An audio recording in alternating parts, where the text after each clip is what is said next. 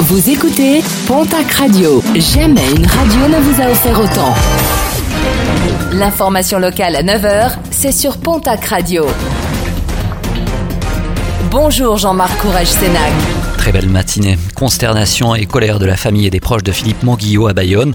En juillet 2020, ce chauffeur de bus de 58 ans avait été frappé à mort. La juge d'instruction a décidé de renvoyer les principaux accusés devant la cour criminelle pour violence volontaire en réunion et non pas devant la cour d'assises pour meurtre. L'avocate de la famille a décidé de faire appel de cette décision, tout comme le parquet de Bayonne. Une pétition a également été mise en ligne. Du mouvement à la maison d'arrêt de Pau suite à l'incendie d'une cellule mardi, sinistre qui a nécessité l'hospitalisation d'un détenu qualifié d'instable psychologiquement par un syndicat de surveillants pénitentiaires. Les nouveaux détenus sont réorientés vers Bayonne, Mont-de-Marsan ou bien encore Tarbes. Décision du parquet qui doit faire face à un déficit nouveau de 8 places au sein de la prison paloise.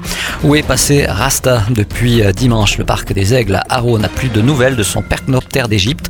Lors d'un spectacle, l'animal serait parti en direction de la vallée de Bareil.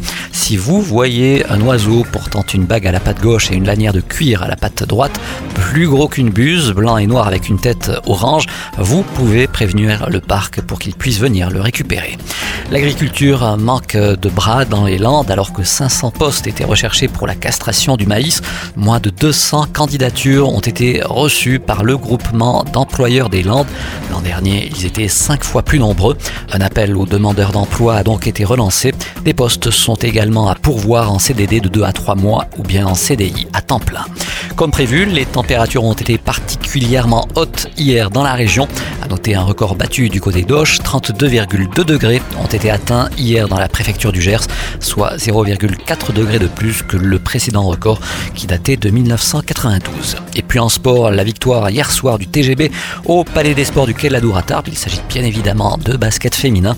Victoire des Tarbaises, victoire des Violettes sur l'équipe de Charnay. Score final 70 à 61.